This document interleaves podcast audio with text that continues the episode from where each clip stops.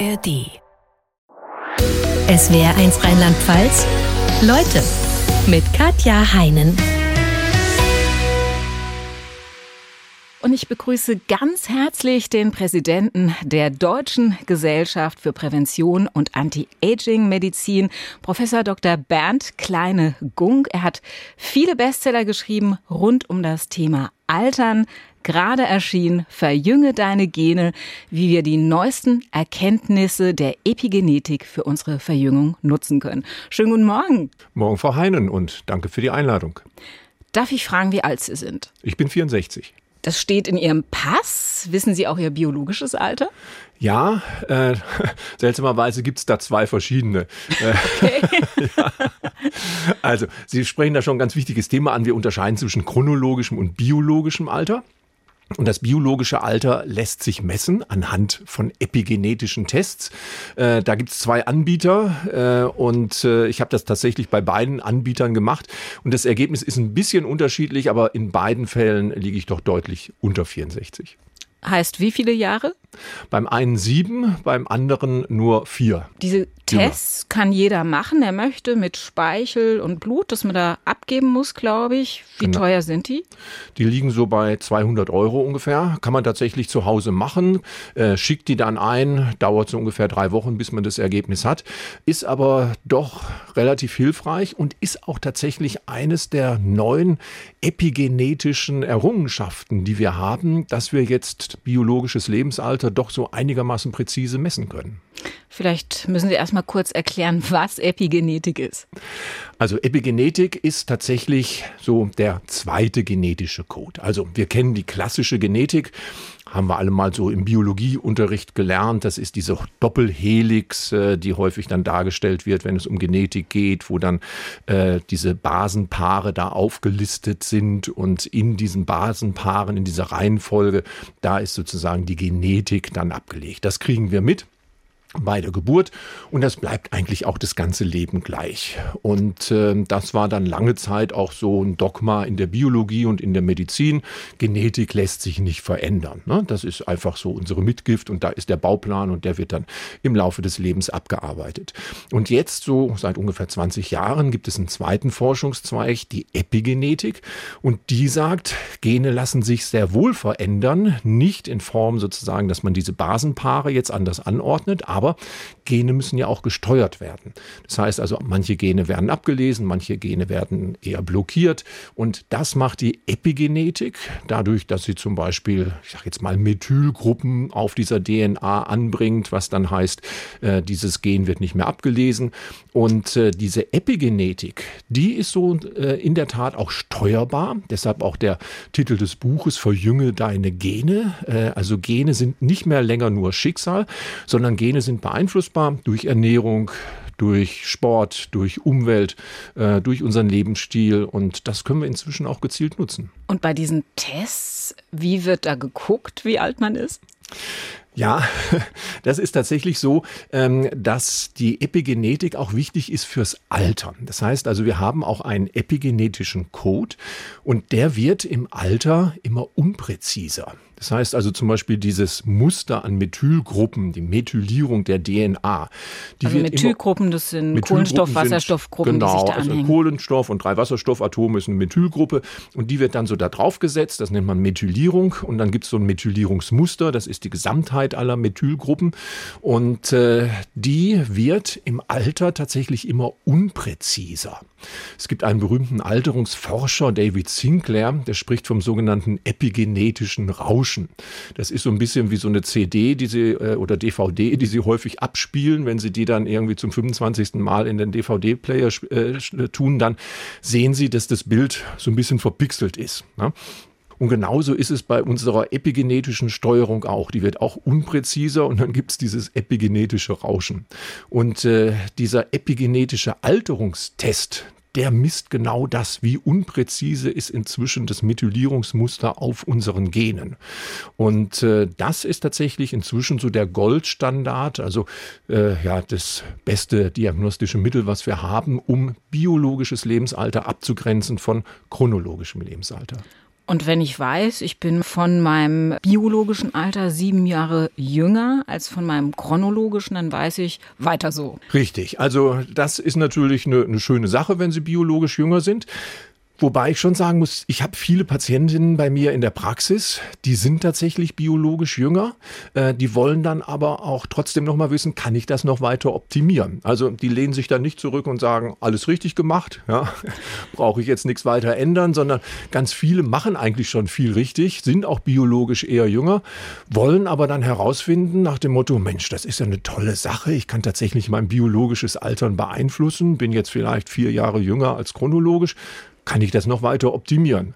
Umgekehrt gibt es natürlich auch diejenigen, die biologisch eher älter sind. Die kommen dann so ein bisschen bedröppelter in die, in die Sprechstunde und sagen, okay, was habe ich denn da falsch gemacht? Was müssen wir denn da korrigieren auch? Also im Prinzip beide Patientengruppen, die, die biologisch älter und jünger sind, kommen und äh, bei beiden kann man auch was tun. Das heißt, es ist auch reversibel. Wenn sich da was ja. angelagert hat, was sich da nicht anlagern soll, kann man auch dafür sorgen, dass es wieder weggeht. Ja, genau. Und da gibt es viele Möglichkeiten. Wie gesagt, Lebensstil, Ernährung äh, und äh, ja, da werden wir sicherlich noch im Detail drauf eingehen. Absolut. Lassen Sie uns äh, zuerst mal noch kurz auf die Deutsche Gesellschaft für Prävention und Anti-Aging-Medizin zu sprechen kommen, die sich ja sicherlich auch intensiv mit diesem Thema beschäftigt und deren Präsident Sie sind. Sie selbst haben in der Tumorforschung promoviert, arbeiten heute als Gynäkologe.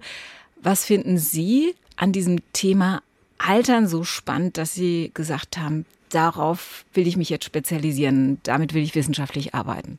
Also zunächst mal, Gynäkologen waren immer schon auch so die Präventivmediziner. Ne? Also das effektivste Programm zur Krebsvorsorge ist in der gynäkologischen Praxis das Screening auf Gebärmutterhalskrebs. Das heißt also, wir behandeln eh schon immer viele Frauen, die eigentlich gar nicht krank sind, sondern gesund sind und gesund bleiben wollen. Das ist ja auch der Ansatz von, von äh, Präventiv- und Anti-Aging-Medizin. Dann kommt natürlich dazu, dass wir auch sehen, okay, was macht denn die Leute eigentlich krank? Und das ist in vielen Fällen oder eigentlich in den allermeisten Fällen tatsächlich Altern, biologisches Altern. Das ist der größte Risikofaktor für die Krankheiten, mit denen wir uns heute auseinandersetzen müssen. Herz-Kreislauf-Erkrankungen, Krebserkrankungen, neurodegenerative Erkrankungen wie Demenz, Osteoporose. Das sind ganz unterschiedliche Erkrankungen mit ganz unterschiedlichen Risikofaktoren. Ein Risikofaktor ist immer der gleiche, zunehmendes Lebensalter. Das heißt, wenn wir da tatsächlich präventivmedizinisch tätig sein wollen, dann müssen wir tatsächlich auch diesen Risikofaktor Altern behandeln, um Alters assoziierten Erkrankungen, altersabhängigen Erkrankungen dann auch vorzubeugen. Also Anti-Aging-Medizin ist da nicht Medizin gegen Falten, ja, äh, was viele immer so denken, oder das ist der verlängerte medizinische Arm der kosmetischen Industrie. Nein, also wir wollen tatsächlich Altern behandeln, um Krankheiten vorzubeugen. In Ihrer Gesellschaft sind über 1000 Ärzte. Was sind da für Fachrichtungen vertreten? Inzwischen alle. Also am äh, Anfang waren es tatsächlich überwiegend Gynäkologen. Weil als wir uns gegründet haben, so vor 25 Jahren, da war die Hormonersatztherapie bei Frauen in den Wechseljahren ein großes Thema und das war auch so eine Anti-Aging-Maßnahme. Insofern war das am Anfang relativ gynäkologisch geprägt. Inzwischen sind alle dabei, Kardiologen, Neurologen, inzwischen sind Zahnärzte sogar dabei. Ganz interessant, weil einer der großen Alterungsfaktoren sind zum Beispiel chronisch niederschwellige Entzündungen. Ja, das ist ein wichtiger Alterungsfaktor, auch für Herz-Kreislauf-Erkrankungen, auch für Neurodegeneration. Und mit denen haben die täglich zu tun in Form von Parodontitis. Das ist eine der wichtigsten Quellen zum Beispiel für chronische Entzündung. Und plötzlich entdecken die Zahnärzte, mit dem, was wir da tun, machen wir nicht nur Mundgesundheit, sondern Gesamtgesundheit. Also die kommen jetzt auch noch dazu. Also Sie sehen, wie interdisziplinär das Ganze inzwischen aufgebaut ist. Welche Rolle spielt denn für Sie und Ihre Kollegen, die sich in dieser Gesellschaft für Prävention und Anti-Aging-Medizin versammelt haben, die ja noch relativ junge Erkenntnis, dass es ein Epigenom gibt, also eine Art zweiten Code des Lebens, der dafür verantwortlich ist, äh, welche Gene ein- und welche ausgeschaltet werden? Also das revolutioniert zurzeit tatsächlich so ein bisschen die Anti-Aging-Medizin. Zum einen, weil dieses ja instabil werden des epigenetischen Musters tatsächlich auch ein wichtiger Alterungsfaktor ist. Zum anderen hilft uns auch natürlich dieser epigenetische Test zur Bestimmung des biologischen Lebensalters, weil wenn wir jetzt mit Maßnahmen kommen, wo wir sagen, die sind wirklich lebensverlängernd, dann wollen wir das ja auch irgendwie belegen. Ähm, wie sollen wir das machen? Ähm, der klinische Endpunkt, wie man in der Medizin sagt, wäre, wann stirbt derjenige oder diejenige, bei der ich das mache. Ne? Das heißt also, wenn ich, wenn ich bei einem 50-jährigen Patienten irgendeine lebensverlängernde äh, Maßnahme mache, dann muss ich 30 Jahre mindestens warten, weil das durchschnittliche Lebensalter ist inzwischen 80, um zu sehen, ob der wirklich älter wird oder nicht. Da wird es dann irgendwann auch dem eifrigsten Forscher langweilig oder dann geht dann auch irgendwann dem Forschungsprojekt das Geld aus. Das heißt, ich brauche eine Methode, um zu überprüfen, wirkt das oder wirkt das nicht? Das heißt also, da wird dann auch Anti-Aging-Medizin auf eine wissenschaftliche Basis, auf eine überprüfbare Diagnostik gestellt und das ist natürlich ganz, ganz wichtig. Lassen Sie uns mal über einige Erkenntnisse, die es nachweisbar gibt und die Sie in Ihrem Buch Verjünge deine Gene beschreiben, sprechen. Die Erkenntnisse, die man hat, äh, die werden ja vor allem aus Studien mit eineigen Zwillingen gewonnen oder aus Studien mit Mäusen. Warum sind gerade Zwillinge, eineige Zwillinge und Mäuse so begehrte Forschungsobjekte? Gut, zunächst mal, die eineigen Zwillinge haben ja das gleiche Genom. Ja, also das heißt, das sind ja im Prinzip Klone. Also äh, da hilft uns die Natur schon sehr bei der genetischen Forschung.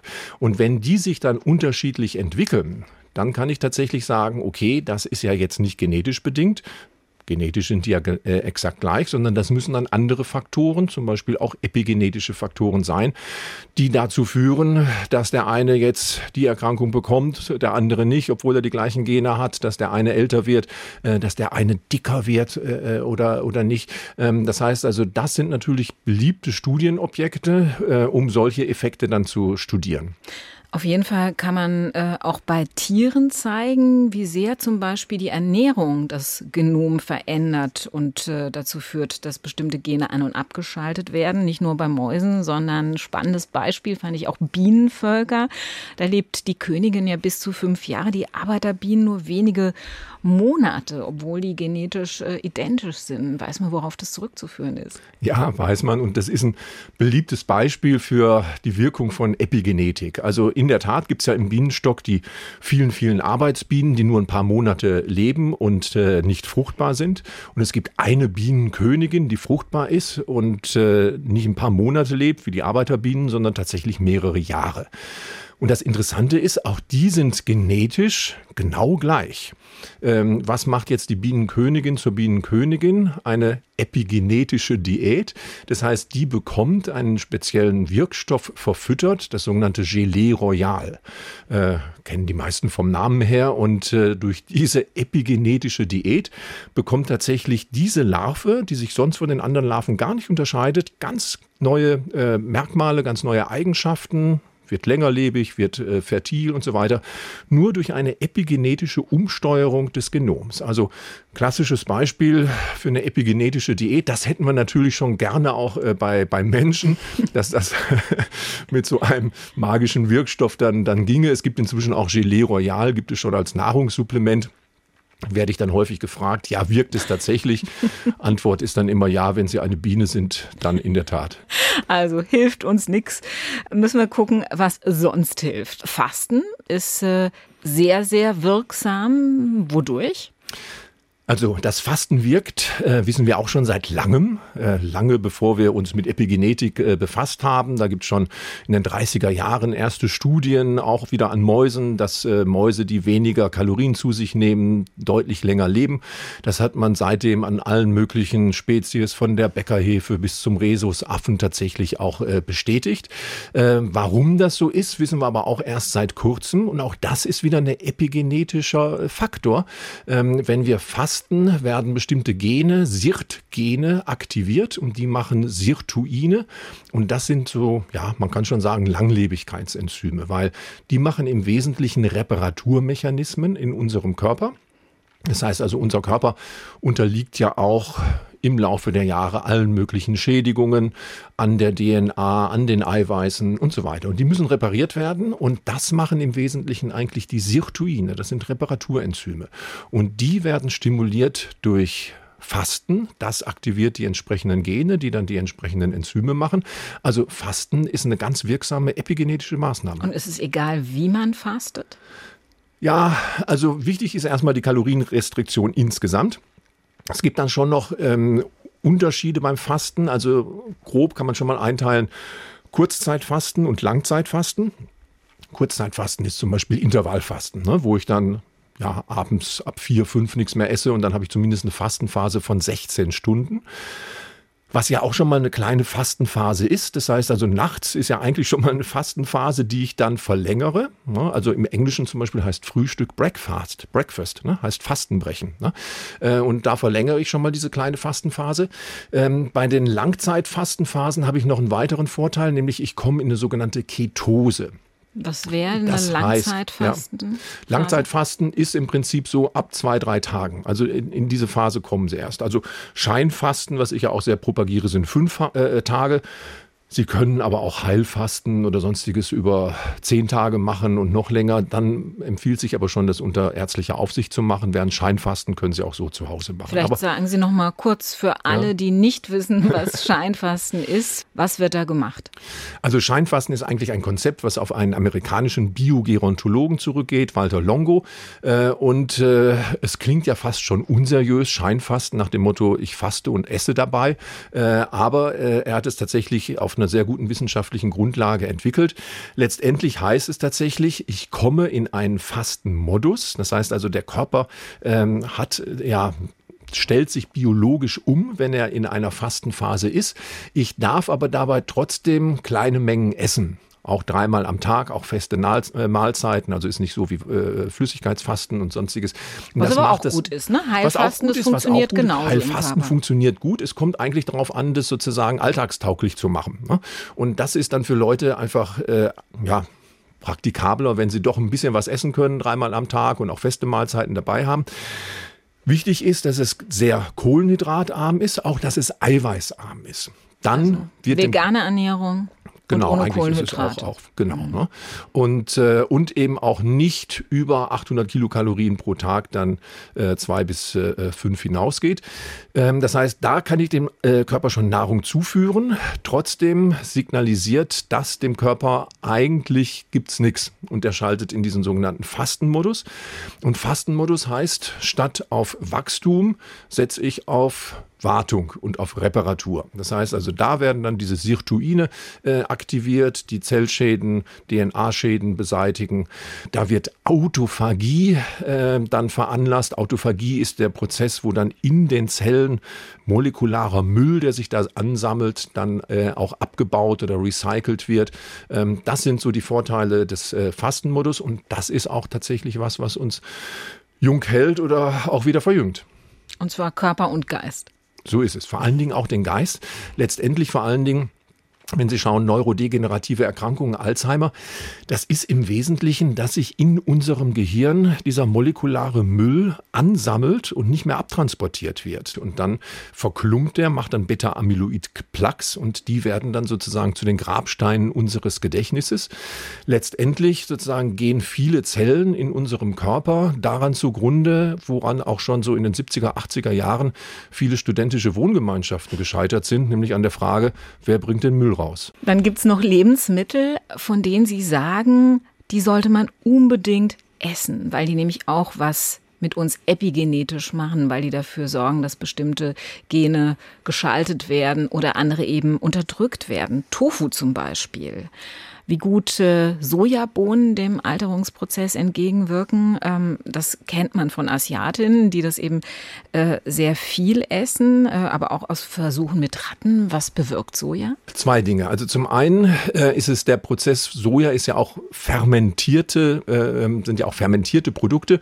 Und dieser Produkt der Fermentierung, der wirkt sich offensichtlich sehr positiv aus. Das ist nicht nur bei Soja so, das ist auch bei Joghurt. Bei Joghurt zum Beispiel ist es wahrscheinlich bei, bei uns bekannt bekannteste fermentierte äh, Nahrungsmittel, äh, Kimchi in, in Korea, aber letztendlich Sauerkraut ist auch ein fermentiertes äh, äh Nahrungsmittel auch. Ähm, das wirkt über verschiedene Mechanismen. Zum einen wirkt es darüber, dass es unser Mikrobiom sehr positiv äh, beeinflusst. Also, also die, die, Gesamtzahl der Darmbakterien. Die Gesamtheit der Darmbakterien, die lieben fermentierte Nahrungsmittel, vor allen Dingen die guten Darmbakterien.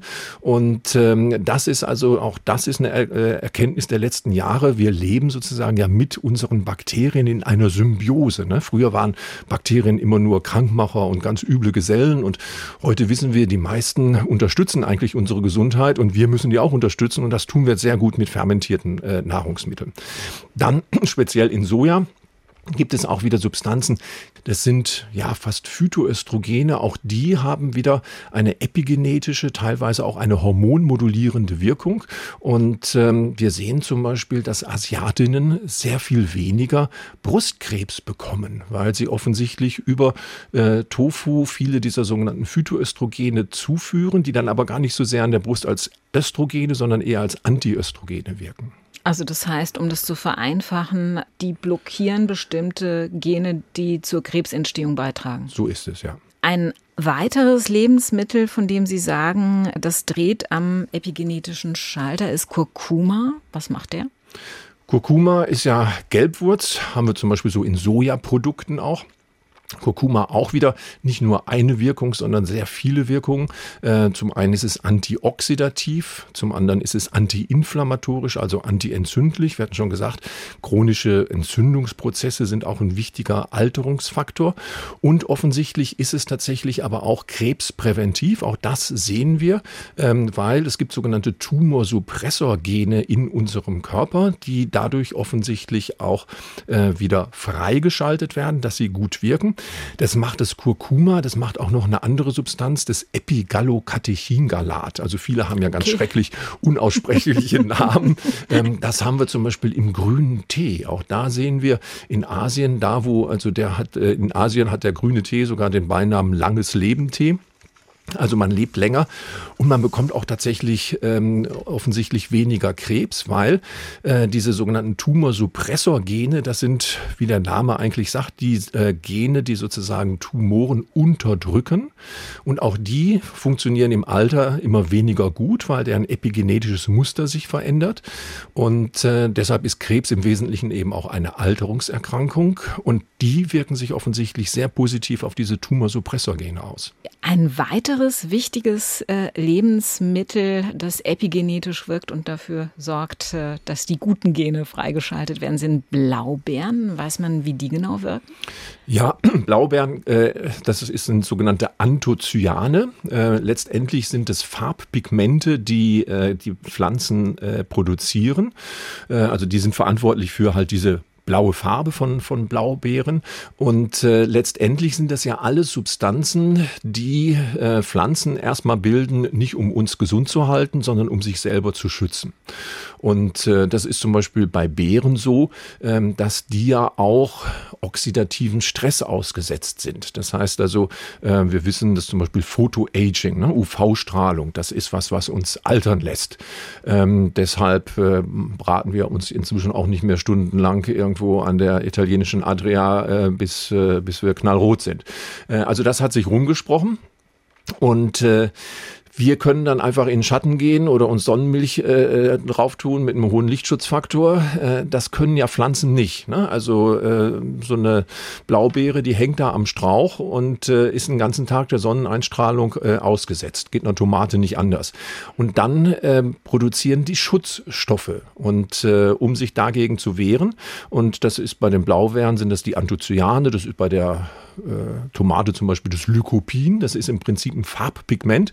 Ähm, das heißt, eigentlich sind es erstmal antioxidative Schutzstoffe der Pflanze selber, die wir aber auch selber nutzen können, wenn wir dann diese Pflanzen tatsächlich auch konsumieren. Also das ist das eine, antioxidativ. Und gerade bei Blaubeeren haben wir zum Beispiel jetzt aber auch gesehen, die helfen auch schlank zu werden. Gibt es eine schöne Studie, die Athena-Studie, die das äh, belegt hat, nicht nur bei Mäusen, sondern tatsächlich auch bei Menschen. Äh, und das geht tatsächlich wieder gar nicht so sehr über den antioxidativen Effekt, sondern tatsächlich auch über eine epigenetische Wirkung. Das heißt, die kurbeln Gene an, kann man das sagen, die schlank machen? Ja, also von daher, das ist schon mal einfach auch ein gesunder Start in den Tag. Ne? Also Joghurt, Zumindest für die, die nicht vegan sind dann auch, aber äh, na, also das sind dann fermentierte Nahrungsmittel und darüber einfach eine Handvoll Blaubeeren, vielleicht noch ein paar Nüsse dazu. Wunderbarer Start in den Tag und äh, ja, auch für einen epigenetisch gut gesteuerten Tag. Gibt es denn noch andere Lebensmittel, von denen Sie sagen, die sollte man auf jeden Fall verzehren, weil da weiß man, die legen die guten Gene frei?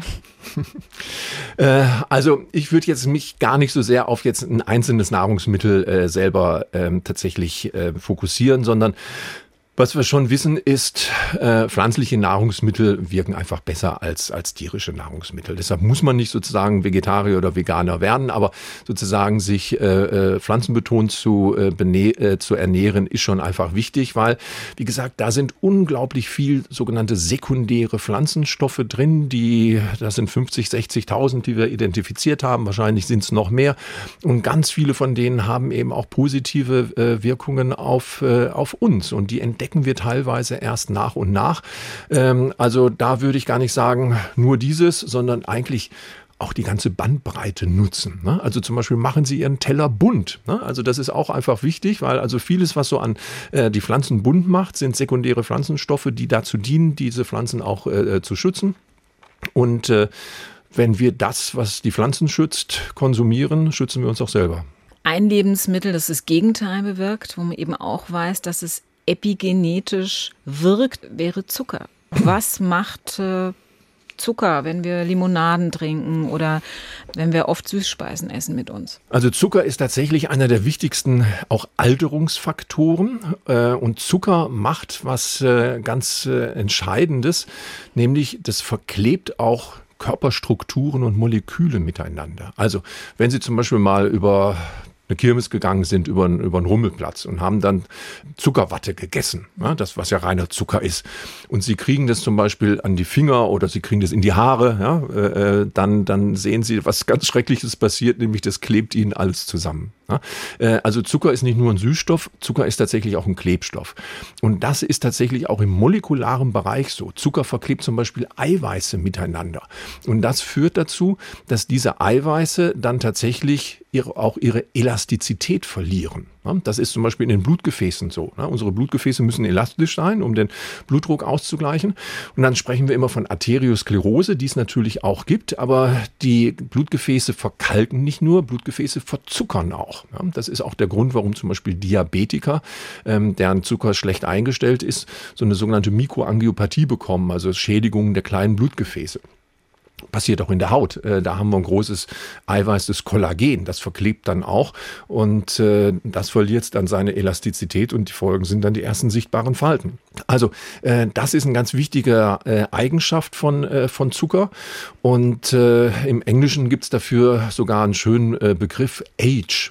Also Altern steht jetzt aber für Advanced Glycation End Products, also Endprodukte fortgeschrittener Verzuckerung haben sie in der Küche auch. Äh, da karamellisieren sie zum Beispiel mit Zucker. Und da sehen Sie auch, karamellisierte Produkte verlieren auch ihre Elastizität, sind sehr süß, aber sind eben auch sozusagen sehr wenig elastisch. Und das äh, passiert im Körper auch in den Geweben. Also von daher, Zucker definitiv ist ein Altmacher, ein Dickmacher, ein Krankmacher. Hm, aber jetzt gar keinen Kuchen und keine Schokolade mehr zu essen, fände ich auch echt schade. ja, äh, also das heißt ja jetzt nicht Verzicht auf jegliche Art von, von, äh, von süßen Speisen.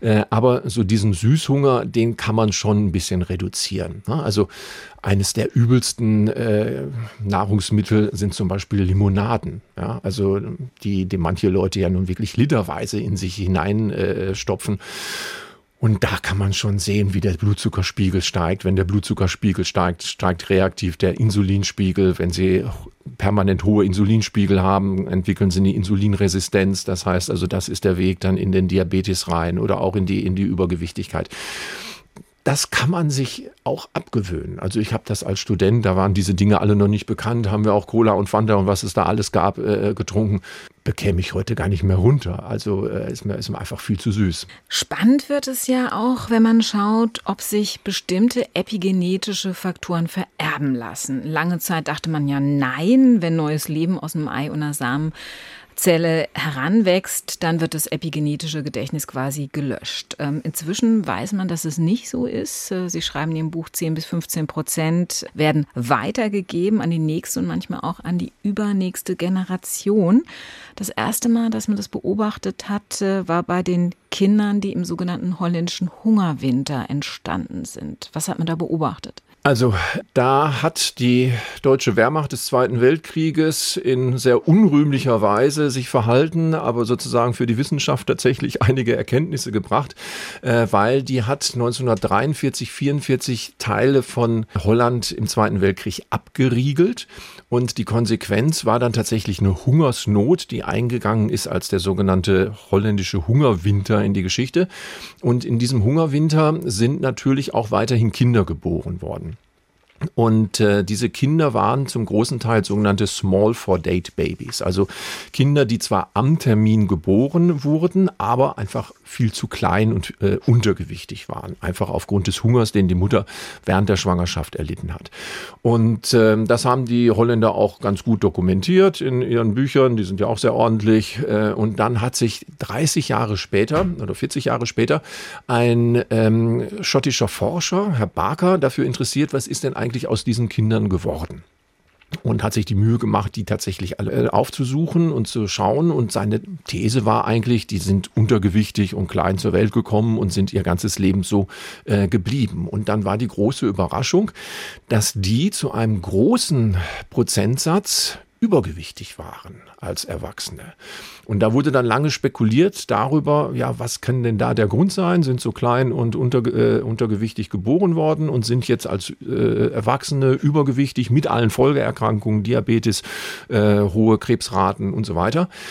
Und dann war die These von Herr Barker die sogenannte fetale Programmierung. Das heißt also, diese Kinder sind während der Schwangerschaft epigenetisch geprägt worden auf niedrige Kalorienzufuhr. So haben die ihre Schwangerschaft im Hunger überlebt, dass sie sozusagen das, was da an Kalorien kam, äh, an den wenigen Kalorien optimal verwerteten.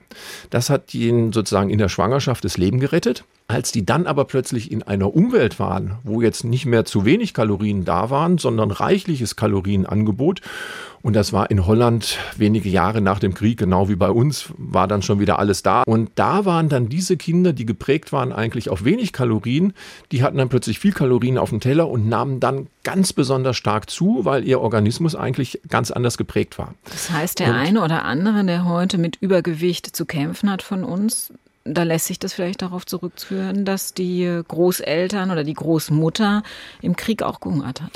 Das kann durchaus sein. Und wir sehen auch, inzwischen gibt es ja sozusagen nicht nur die Kinder aus diesem Hungerwinter, sondern die haben ja auch schon wieder Kinder, die ja eigentlich ganz normal aufgewachsen sind, die haben teilweise die gleichen Probleme. Das heißt also, da sehen wir, das ist die sogenannte transgenerationelle Epigenetik. Das heißt also, epigenetische Prägungen werden weiter vererbt in die nächste Generation hinein und so weiter. Bei Mäusen geht das über fünf Generationen.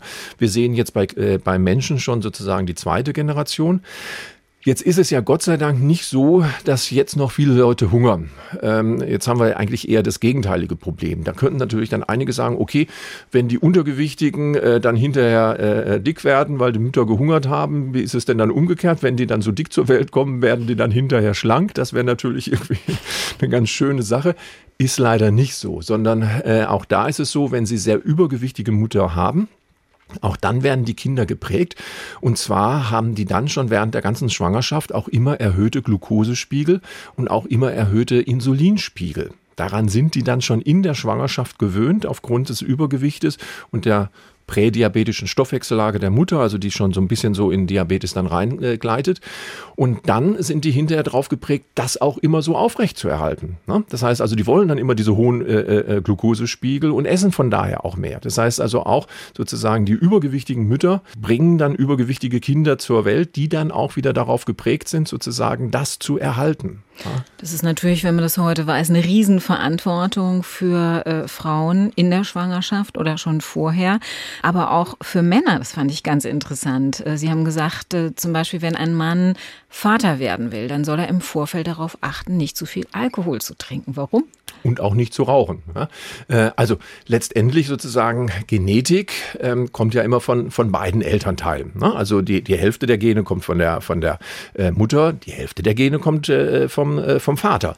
Und auch da gibt es sozusagen epigenetische Veränderungen die sich dann auch an den Spermien nachweisen lassen. Das heißt also, ein ungesunder Lebensstil des Vaters, sprich überhöhter Alkoholkonsum, sprich Rauchen und so weiter, äh, lässt auch epigenetische äh, Spuren an seinen Spermien und die wirken sich natürlich dann auch aufs Kind aus. Also es ist nicht nur sozusagen die Verantwortung der Mutter in der Schwangerschaft, sondern es ist durchaus auch die Verantwortung des Vaters, was ja auch ganz gut ist, für den optimalen Outcome dann seines Nachwuchses zu sorgen. Aufs Gewicht achten, haben Sie gesagt, äh, ist wichtig, auf die Ernährung zu achten insgesamt. Sie sagen, greifen Sie zu Biokost, wenn Sie schwanger sind oder werden wollen. Warum? Also ähm, wir sehen auch, dass die Epigenetik durcheinander gebracht werden kann durch äh, ähm, äh, Faktoren. Also wir haben viele jetzt Pflanzenstoffe aus, äh, genannt, die sich positiv auswirken. Es gibt natürlich auch äh, Substanzen, die sich negativ auswirken auf unsere Epigenetik. Und äh, da sind eigentlich ganz viele, ja, ich sag mal, Dinge, die eingesetzt wurden, teilweise auch noch eingesetzt werden in der Landwirtschaft, äh, das, die im Wesentlichen Gifte sind Pestizide sind und so weiter. Also DDT zum Beispiel ist nachgewiesen, ähm, dass das äh, auch das Erbgut schädigt, auch epigenetische Schädigungen macht. Ist heute verboten, ne? Ist heute verboten, ist aber teilweise ja immer noch in der Nahrungskette drin. Also das ist ja nicht so, dass wenn Sie heute etwas verbieten, dass es morgen dann nicht mehr da ist auch. Also sowas bleibt lange bestehen. Äh, wir sehen das teilweise in Afrika immer noch, wo teilweise DDT auch eingesetzt wurde zur Bekämpfung von Malaria, ähm, dass das immer noch durch die Generationen hindurchgeht. Und äh, das gilt eben für viele andere Dinge auch. Glyphosat wird, wird immer noch äh, diskutiert, ob es das ist. Es gibt bestimmte Weichmacher auch in, in, in Plastik und, und sonstiges, äh, Bisphenole. Es gibt relativ viele Hinweise darauf, dass die sich epigenetisch tatsächlich eher doch negativ aus, äh, auswirken. Von daher, Bio ist jetzt auch nicht per se ein Freifahrtschein, dass da jetzt gar nichts dabei ist, was, was uns schädigen könnte. Aber prinzipiell sollte man schon darauf achten, eher Bioprodukte zu konsumieren. Wenn Sie sagen, es gibt den Verdacht, dass Weichmacher sich epigenetisch negativ auswirken und äh, sich das an das Kind vererbt, äh, was heißt es ganz praktisch? Auf was sollte ich im Alltag achten? Also vielleicht dann tatsächlich das Mineralwasser eher wieder in der Glasflasche kaufen als in der Plastikflasche, ne? weil das sind die Weichmacher. Die äh, Weichmacher heißt vor allen Dingen, die machen ähm, Kunststoffe weich. Ja? Äh, und die sind zum Beispiel in so, solchen Plastikprodukten. Und wenn Sie dann sozusagen die Flasche dann noch mitnehmen und dann noch äh, in die pralle Sonne stellen, ein paar Stunden lang, dann lösen sich die Weichmacher, Weichmacher auch daraus. Und die Datenlage ist nicht ganz einheitlich, aber es gibt viele Studien, die doch nahelegen, dass das sich nicht positiv auswirkt. Konservierungsstoffe ist ein anderes Thema, sagen Sie. Was machen die? Sind natürlich auch eigentlich künstliche chemische Substanzen, die prinzipiell ja nicht viel in unserer Nahrung zu tun haben auch. Ne? Das heißt also, äh, auch da gibt es so eine, so eine gewisse Regel, je mehr Nahrung bearbeitet ist, äh, umso ungesunder wird sie offensichtlich. Das heißt also, alles, was wir frisch auf den Tisch äh, bringen, äh, sind im Wesentlichen dann auch natürliche Pflanzenstoffe. Äh, je mehr wir das bearbeiten im Sinne von haltbar machen und so weiter, umso mehr wird sozusagen natürliches Essen zu Industriefood äh, und ähm, das macht offensichtlich nicht nur dick, es macht auch krank. Es lässt sich nicht immer vollständig äh, äh, vermeiden, aber ähm, das ist auch so, abgesehen von Epigenetik in der Ernährungsmedizin, eine Regel, alles sozusagen so frisch, so natürlich auf den Tisch wie, wie möglich. Essen ist etwas, was man zubereitet und nicht etwas, was in einer äh, mit Plastikfolie äh, versehen ist, was man dann in eine Mikrowelle schiebt und, und nur heiß macht. Aber diese Konservierungsstoffe zum Beispiel werden noch streng überwacht, dachte ich immer. Ja, die werden streng überwacht. Äh, trotzdem ähm, braucht es immer sozusagen doch eine gewisse Zeit, bis man dann erste Studien, die darauf hinweisen, äh, dann äh, so weit bringt, dass es dann zum Verbot der ganzen Geschichte kommt auch. Nicht? Also äh, viele Dinge, die inzwischen halt verboten sind, sprich DDT, waren lange Zeit äh, Gang und Gäbe. Ne? Also äh, insofern äh, sollte man da schon ein bisschen Rauchen, also bis Rauchen sozusagen offiziell dann als gesundheitsschädlich äh, eingestuft wurde, äh, hat es auch lange gedauert. Ja?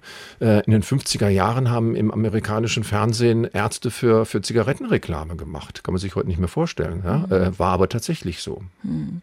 Und auch da gab es schon frühzeitig Hinweise, dass es vielleicht doch nicht so gut war.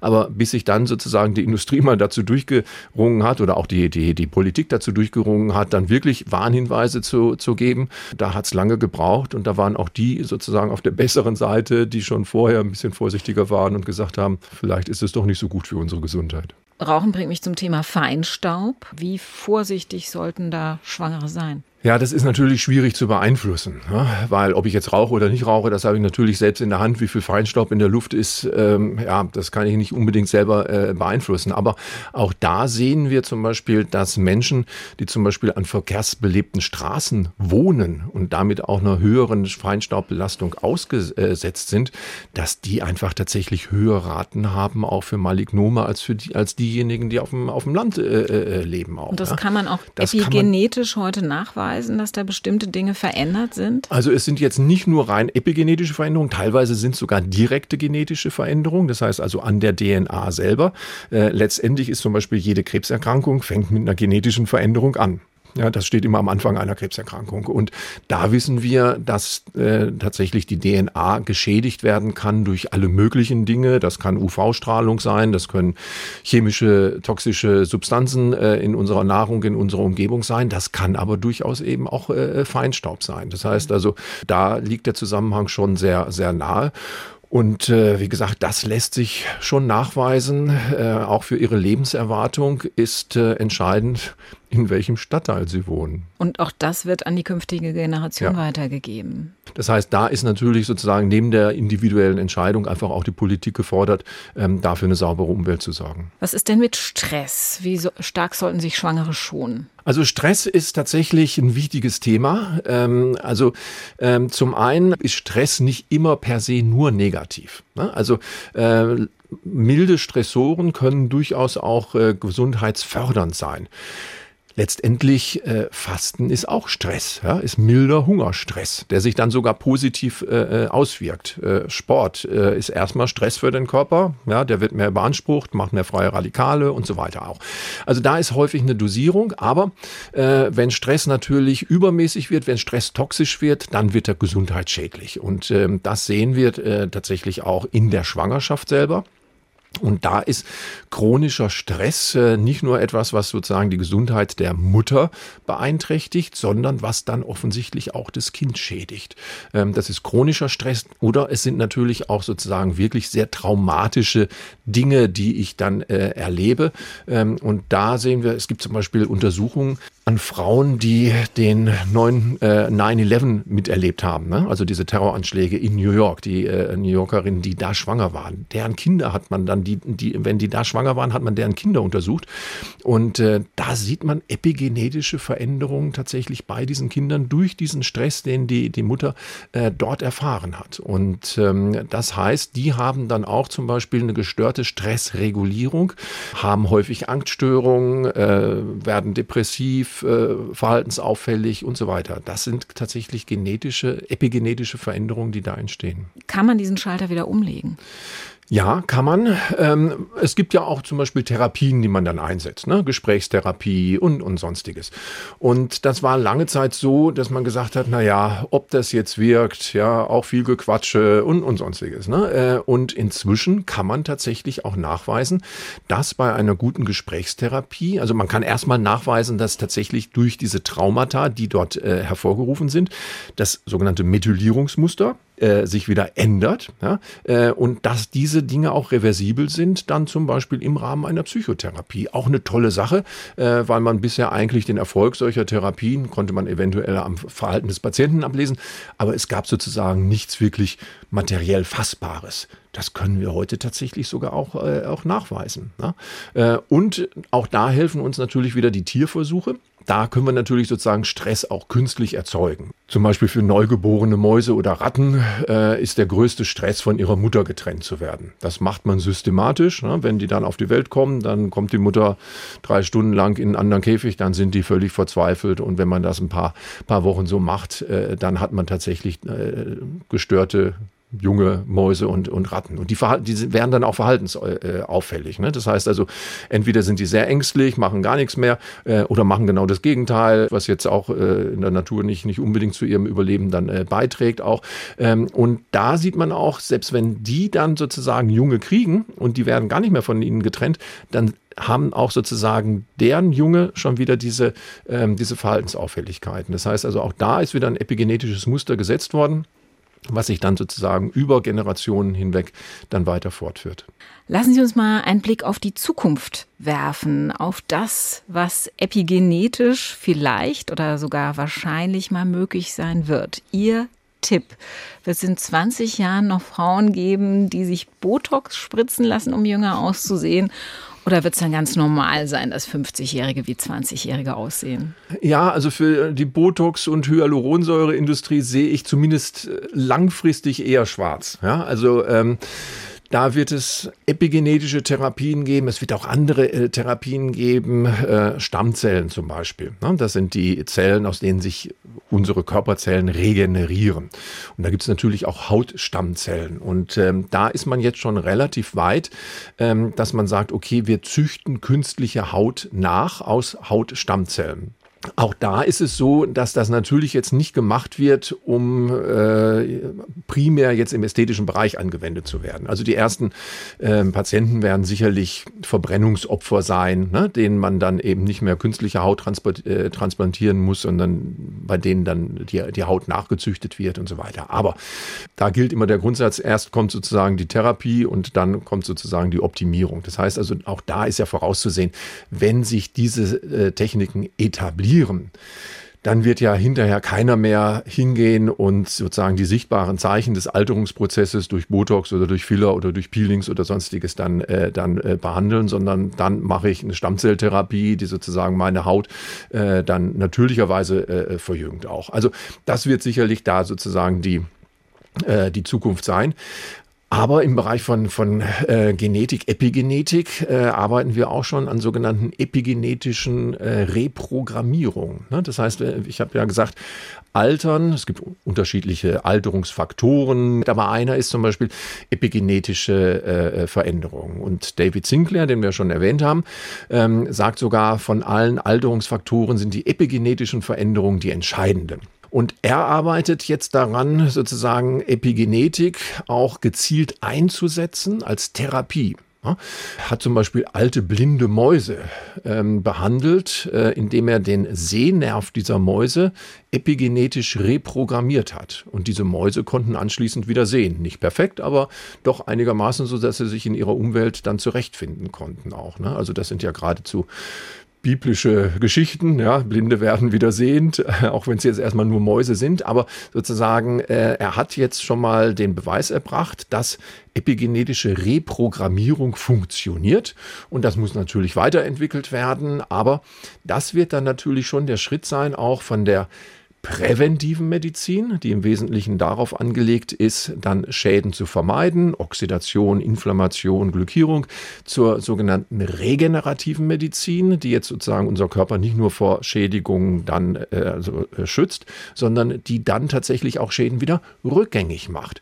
Und das läutet dann natürlich schon auch eine neue Ära ein in der Anti-Aging-Medizin. Das heißt dann eventuell auch, auch die maximale Lebenserwartung, die zurzeit so bei 120 Jahren liegt, äh, wird dann wahrscheinlich deutlich ansteigen. Dann Sinclair geht davon aus, dass die nächste Generation schon mit 250 Jahren rechnen kann. Weil man alle Organe quasi auf jung zurückprogrammieren genau. kann. Die nächste Generation schon. Also nächste Generation sind 30 Jahre. Das ist ich weiß gar nicht, ob ich das gut finde. ja, das, das hat ja auch Konsequenzen äh, für den Planeten auch, weil eben also wenn weniger Leute sterben, dann wird der Planet immer noch stärker belastet. Ja, also das sind natürlich dann tatsächlich auch viele äh, Dinge, die sozusagen über die Medizin hinausgehen. Politische Fragen, gesellschaftliche Fragen. Äh, kann die Erde so viele Menschen überhaupt äh, aushalten? Ja, ähm, wie wird's mit der, mit der äh, Umweltverschmutzung? Wie wird es mit unserem Rentensystem? Ja, also wir können definitiv nicht mit 65 in Rente gehen, wenn wir 250 Jahre ja, alt sind. Wir werden dann bis 225 äh, Jahren arbeiten müssen. ja, also ist dann nicht sozusagen Arbeit bis 67, sondern Arbeit bis 170. Äh, also klar hat das viele, viele Konsequenzen. Ähm, was aber jetzt ja nicht heißt, wir sollten das nicht angehen auch. Ne? Also da ist dann eher so ein, so ein eher lösungsorientierter Ansatz nach dem Motto, also wir machen mal und natürlich ergibt sich daraus wieder viel viel an Problematik, aber auch die werden wir dann lösen können. Da ist man in, in Amerika, auch in China, wo ich ja häufig unterwegs bin, eigentlich immer sehr optimistisch nach dem Motto, das kriegen wir schon alles hin. Und die Frauen werden dann mit 100 Jahren schwanger. Selbst daran arbeitet Sinclair, ähm, dass er sagt, okay, also dann müssen wir auch das Menopausenalter, also normalerweise ist ja jetzt inzwischen so 50, geben die Eierstöcke ihre Funktion auf und dann ist die Fertilität äh, ist dann äh, äh, beendet, ja, und dann kann man auch nicht mehr viel machen. Äh, und daran sagt er auch, okay, also wenn ich jetzt die, die Ovarien, die Eierstöcke epigenetisch reprogrammiere, dann kann ich auch sozusagen das Menopausenalter weiter rausschieben. Dann kann ich auch noch mit 60 oder 70 äh, äh, schwanger werden und zwar ohne IVF-Institut und ohne äh, äh, hormonelle Unterstützung, sondern ganz äh, normal und romantisch im eigenen Schlafzimmer. Würden Sie denn gerne 250 Jahre alt werden? Also die meisten Leute sagen ja immer, sie wollen so alt nicht werden aber einfach nur deshalb, weil sie natürlich mit Alter eigentlich dann auch Siechtum, Krankheit, Hinfälligkeit und so weiter assoziieren. Und das wollen die eigentlich nicht. Wenn ich äh, deutlich älter werde und dabei gesund bleibe, und das ist ja sozusagen das Ziel dann auch dieser Medizin, dass man also Lifespan und Healthspan miteinander koordiniert, ja, warum nicht? Also ich hätte schon noch viel vor die nächsten Jahre.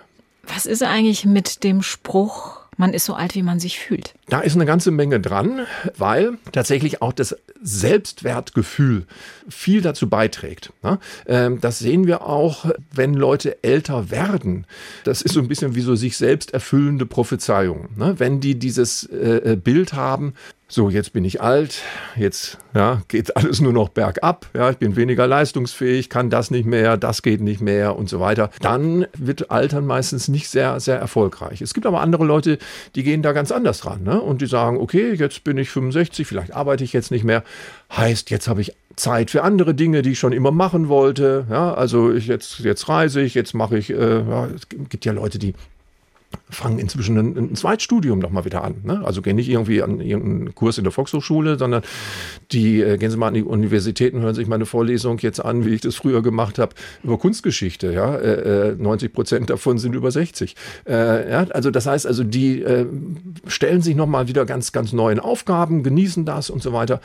Die fühlen sich einfach jung, obwohl sie chronologisch vielleicht äh, äh schon Ende 60 sind. Ne? Äh, und da sehen wir, die altern auch viel erfolgreicher als die, die dann alles nur so ja grau in grau sehen und äh, so jetzt ist das Leben eigentlich vorbei, jetzt sitze ich hier und warte, bis der, bis der Heiland mich erlöst. Erfolgreiches Altern heißt, mach immer das weiter, äh, was dir Spaß macht. Bei Ihnen ist das eine Beschäftigung mit zeitgenössischer afrikanischer Kunst. Das macht Ihnen richtig Spaß. Sie besitzen eine der weltweit größten Sammlungen davon.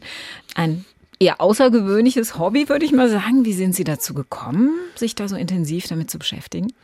Eigentlich zwei Dinge. Also zum einen habe ich tatsächlich äh, neben dem Medizinstudium Kunstgeschichte schon studiert, habe das nicht mit dem Abschluss gemacht, habe das aber sozusagen während des ganzen äh, Studiums gemacht, weil mich das eigentlich immer schon interessiert hat. Und dann bin ich tatsächlich als junger Arzt mit 28 ähm, für drei Jahre in den Entwicklungsdienst gegangen nach Simbabwe also südliches Afrika. Und äh, da war es so, dass da damals so eine Bildhauer-Szene war, Schoner Bildhauer und so weiter. Und ähm, gut, wenn man dann so durch Kunstgeschichte ein bisschen auf Kunst äh, äh, geprägt ist, dann hat man auch ein, ein Auge dafür, äh, was für eine Qualität da eigentlich äh, äh entstanden ist. Und da habe ich dann mich angefreundet mit vielen Bildhauern, habe dann auch mit meinen bescheidenen finanziellen Maßnahmen da schon, schon ein bisschen angefangen zu sammeln.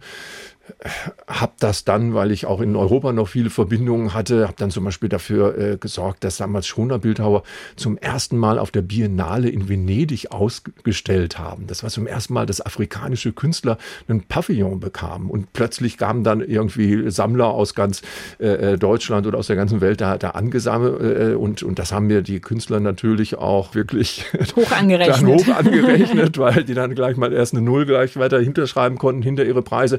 Und da sind dann Verbindungen entstanden und dann ist daraus eine relativ große Sammlung äh, entstanden. Ich bin dann jedes Jahr tatsächlich auch in andere afrikanische Länder äh, gefahren, habe da äh, gesammelt und ja, ähm, lange Zeit haben dann viele Leute gesagt, ja, ist doch völlig, völlig verrückt, sowas zu sammeln, da gibt's doch gar keinen Markt für und sonstiges. Und äh, jetzt gibt's den, jetzt machen Christie's, Bonhams, machen große Auktionen.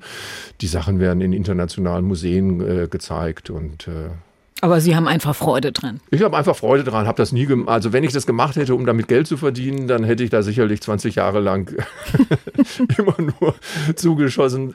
Kunst, Kunst soll man nicht sammeln aus ja, Kapitalvermehrungsintention oder sonstiges. Kunst soll man äh, sammeln, weil es einem Spaß macht. Und ähm, das hat mir bei der afrikanischen Kunst, auch weil sie sozusagen ja lange Zeit so ein bisschen international eher vernachlässigt worden ist. Und äh, ja, das, das ist dann für mich immer ein zusätzlicher Anreiz, immer mich für Dinge zu äh, engagieren, die zu dem Zeitpunkt eigentlich noch nicht so gängig waren. Ne? Das war die afrikanische Kunst vor, vor 25 Jahren. Das war auch die Anti-Aging-Medizin, äh, als ich damit angefangen habe, Ende der 90er Jahre. Ne? Die ist, wurde auch von vielen nicht, äh, nicht ernst genommen. Ich habe einen Kollegen, dem habe ich gesagt, du, ich will eine Anti-Aging-Gesellschaft da äh, machen, ein Kardiologe, der willst du nicht mitmachen? Da hat er gesagt, äh, Anti-Aging, man macht doch eine Gesellschaft zur Verhinderung des Sonnenuntergangs, da hast du doch mehr Erfolg mit. Ja? also, äh, und ja, und beides hat sich ganz gut entwickelt, die Anti-Aging-Medizin und die zeitgenössische afrikanische Kunst. Herr Professor Dr. Kleinegung, herzlichen Dank für das spannende Gespräch. Am Ende unserer Sendung gibt es immer ein kleines Geschenk für unseren Gast äh, als Dankeschön, dass Sie Zeit für Leute hatten. Und ich dachte, da Sie Gynäkologe sind und sich mit afrikanischer Kunst beschäftigen, bekommen Sie von mir ein klitzekleines Geschenk, das beides verbindet, nämlich eine Aquaba Puppe aus Ghana. Ich äh, halte die mal hoch. Die steht für Jugendgesundheit und Fruchtbarkeit. Können Sie vielleicht in Ihre Praxis stellen. Viel das Freude. Das werde ich damit. definitiv machen. Und alles Gute. Dankeschön. Also das ist ja auch wirklich mal ein außergewöhnliches Geschenk, weil es so ganz individuell ist. Ne? Also es ist nicht die Flasche Rotwein oder der Blumenstrauß. Also da bin ich schon, ja, vielen Dank, freue mich sehr. SWR1 Rheinland-Pfalz, Leute, jede Woche neu. Auf swr1.de, in der SWR1 App und überall, wo es Podcasts gibt.